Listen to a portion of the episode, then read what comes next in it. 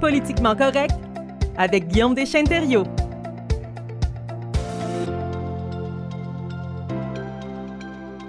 Bonjour Guillaume, bonne semaine. Bonjour Sébastien. Comment ça va? Ça va bien, toi? Oui, très bien. Et belle journée chaude. Hein? Est-ce que ça a étouffé par chez vous? Oui, aussi un bon 30 degrés de aujourd'hui, une journée bien, chaude. Oui, demain aussi. Hein? Demain, c'est l'autre journée extrêmement chaude. Puis ensuite, il y a un front froid qui se présente. Mais aujourd'hui, on est là pour parler politique, encore une fois. Et le sujet de la semaine, les répercussions des élections en Alberta. Euh, premièrement, tu pourrais nous rappeler le contexte? Oui, mais d'habitude, à la chronique ici, on ne parle pas beaucoup de, politique provinciale de d'autres euh, provinces, mais cette fois-ci, les élections qui ont eu en Alberta pourraient avoir des impacts en dehors des frontières de, l'Alberta. Donc, c'est pour ça que je me suis dit que ça pourrait être intéressant euh, d'en parler.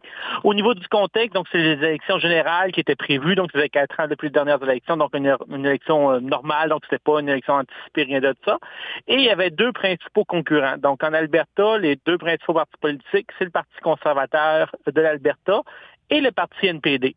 Euh, c'est vraiment eux qui ont remporté tous les sièges à l'Assemblée législative. Et là-bas, en Alberta, ils ont un parti libéral, mais très, très faible. C'est un tiers parti. C'est un petit peu comme au Nouveau-Brunswick, on a le parti NPD, mais qui n'a aucune chance presque de faire élire aucun député. Leur parti libéral en Alberta, c'est un peu la même chose que notre parti euh, NPD à l'échelle provinciale. Donc, deux principaux concurrents.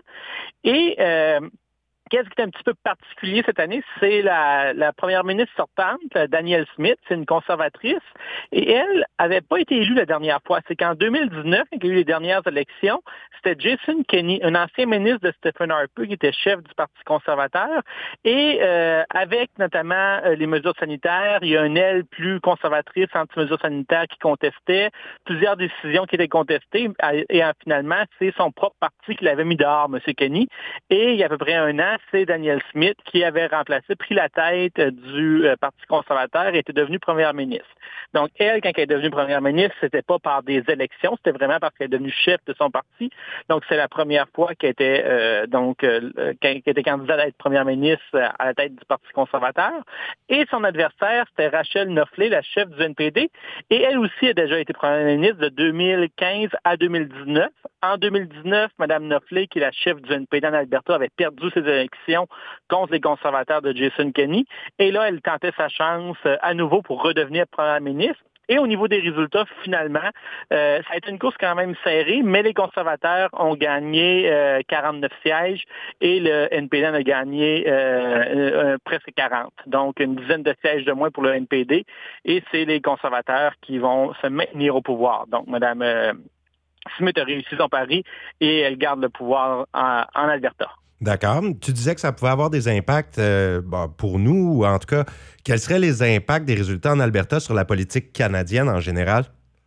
Bien, c'est en fait, qu'est-ce qu'il faut savoir, c'est que Danielle Smith, celle qui a été réélue comme première ministre de l'Alberta, c'est un personnage euh, politique assez particulier. Euh, c'est quelqu'un qu'on pourrait dire des mouvements assez euh, populistes, va un petit peu attaquer les médias, va remettre un, style politique un petit peu populiste à, un peu à l'américaine.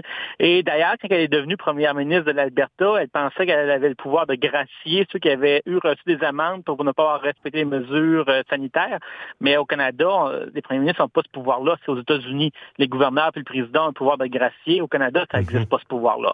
Il y a quelqu'un qui était arrivé au pouvoir, elle pensait qu'elle pouvait faire ça, mais non, ça marchait pas. Euh, aussi, il y avait eu différentes controverses. Euh, le ministère de la Justice, il y avait un, révérend assez controversé qui avait plusieurs charges contre lui parce qu'il aurait, à multiples reprises, respectait pas les règles sanitaires et il y avait plusieurs poursuites criminelles euh, contre lui et elle a tenté d'interférer dans le processus de justice. Donc, elle a aussi tenu des fausses nouvelles, elle a, tenu des trucs controversés sur le cancer, sur plein de sujets. Donc, un personnage politique assez euh, particulier. Mais où est-ce que ça peut avoir un impact sur la politique canadienne? C'est qu'elle va, euh, elle, a fait maintenant, puis dès son discours de victoire, elle le mentionnait, elle veut se présenter un petit peu comme euh, une opposition d'une province en opposition à la politique de Justin Trudeau, notamment ses politiques environnementales. L'Alberta, son principal moteur économique, c'est le pétrole. Et au niveau du gouvernement fédéral, Trudeau, on cherche à trouver des euh, d'autres manières, d'autres ressources naturelles euh, ou d'autres façons de, de produire de l'énergie plus verte. Et donc, vraiment, la politique environnementale du gouvernement Trudeau, ça clash avec la politique de développement du pétrole euh, en Alberta.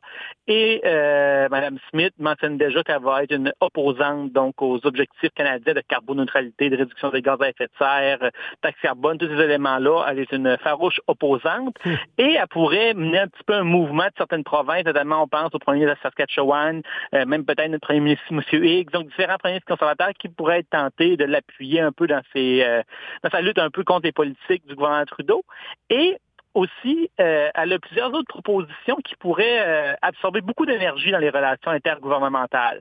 Parce qu'au niveau euh, du Canada, on le sait, le gouvernement fédéral a différentes instances où il collabore avec les provinces, il y a des discussions régulières avec les provinces, mais il y a juste tant de temps dans une année qu'on peut consacrer d'énergie.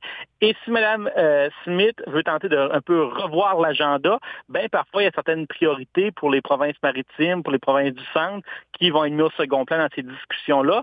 Notamment, euh, Mme Smith, elle aimerait revoir le système de péréquation. Donc, à chaque année, euh, il y a un calcul qui est fait selon la capacité fiscale de chaque province et le fédéral envoie de l'argent. Donc, les, ceux qui ont moins de capacité reçoivent des sous et ceux qui ont plus de capacité en reçoivent pas. C'est un principe d'égalité. Par exemple, nous, au Nouveau-Brunswick, on reçoit quand même un montant assez important en péréquation, mais en Alberta, eux ne reçoivent rien parce qu'au niveau fiscal, ils ont plus ils peuvent plus générer de revenus qu'au Nouveau-Brunswick. Mhm. Et elle n'est pas d'accord avec ça, elle aimerait avoir une discussion là-dessus. Euh, elle aimerait aussi, mais ça, ça reste à voir si elle était sérieuse ou pas, le régime de pension du Canada. Elle, elle aimerait sortir l'Alberta du régime de pension du Canada pour créer le régime de pension de l'Alberta. Donc, une, première, une première ministre qui veut être un peu autonomiste. Euh, à plusieurs reprises, c'était surtout le Québec qu'on entendait demander plus de compétences aux provinces, essayer de se retirer de programmes fédéraux euh, et tout ça. Et tandis que là, on voit le premier ministre de l'Alberta qui a un peu ces, tendances-là.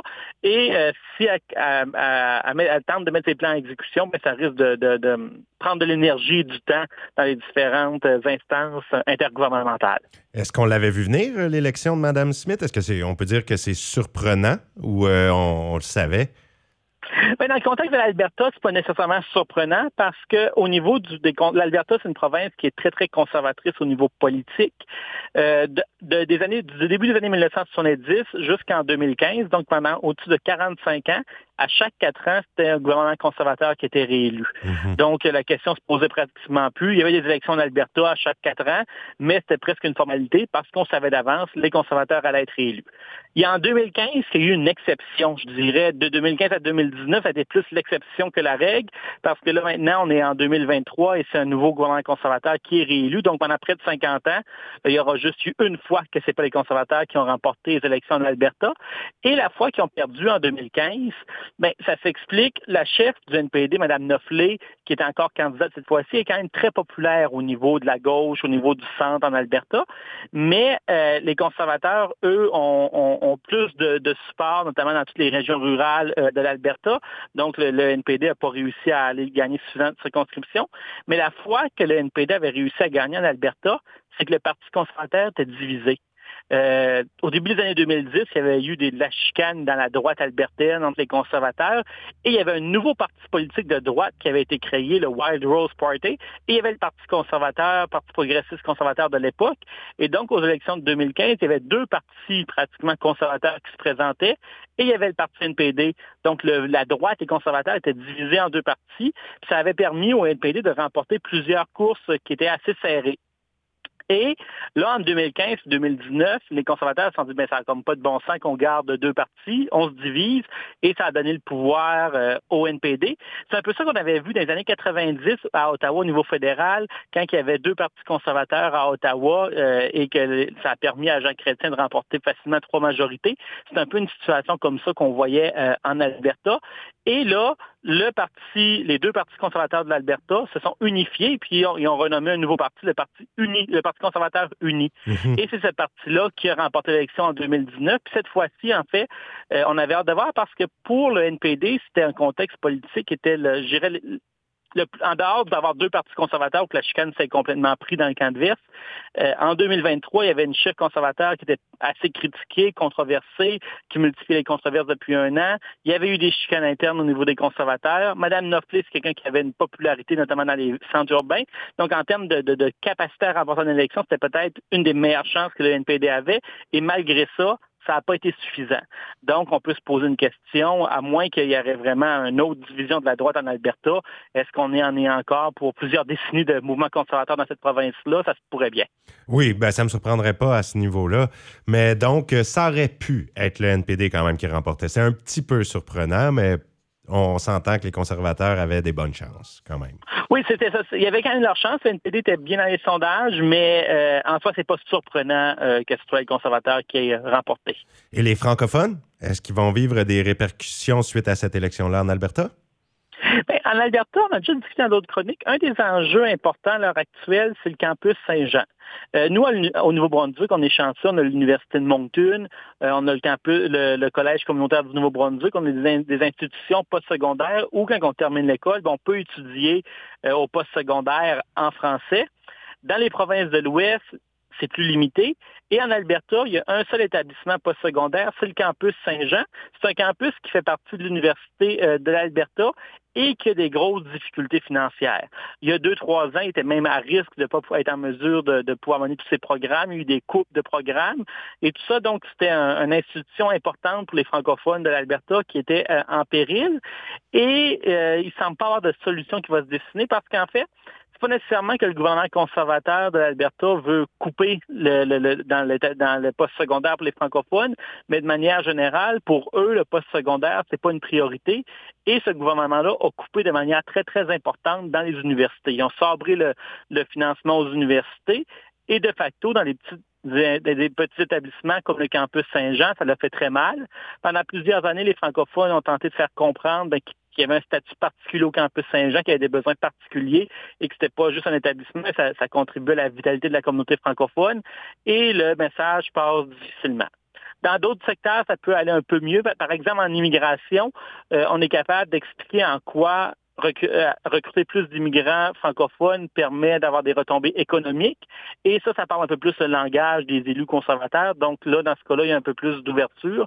Mais euh, pour ce qui est un des, enjeux de l'art, qui est le campus Saint-Jean, euh, ça risque encore d'avoir quelques années difficiles au niveau financier, à moins que les conservateurs changent de cap par rapport à leur financement des universités, mais ça semble pas être dans les discussions à l'heure actuelle. Eh bien, somme toute, je te dirais, Guillaume, je suis un petit peu inquiété par cette élection de Mme Smith en Alberta, bien, surtout point de vue environnement. C'est sûr, là, le campus Saint-Jean aussi, mais quand même, euh, il, va, il faudra observer et voir euh, comment ça va virer tout ça. Et pour M. Trudeau, ben, c'est une mauvaise nouvelle parce que c'est peut-être une épine dans le pied qu'il n'y avait pas besoin. C'est sûr que même si ça été le NPD, il aurait peut-être d'accord sur tous les sujets, mais c'est quelqu'un qui aurait été plus facilement abordable pour avoir des discussions. Mhm. Tandis que Mme Smith, elle, se présente déjà comme une opposante un peu à Justin Trudeau. Et c'est certain que du côté de Pierre Poliev, le chef conservateur au niveau fédéral, il a dû avoir un petit sourire quand il a vu que Mme Smith était euh, réélue parce que pour lui, c'est un allié. Et en plus, c'est quelqu'un qui va critiquer ouvertement euh, M. Trudeau. Euh, donc, pour M. Poliev, euh, c'est des bonnes nouvelles. Pour M. Trudeau, euh, un peu moins, parce que c'est euh, quelqu'un qui n'avait pas besoin nécessairement, un dossier qui n'avait pas nécessairement besoin d'avoir plus de critiques qu'il y en a déjà. Absolument. Bien, je comprends bien. Et merci beaucoup, Guillaume, encore une fois cet après-midi pour la chronique politiquement correcte. Au plaisir. À la prochaine. À la prochaine.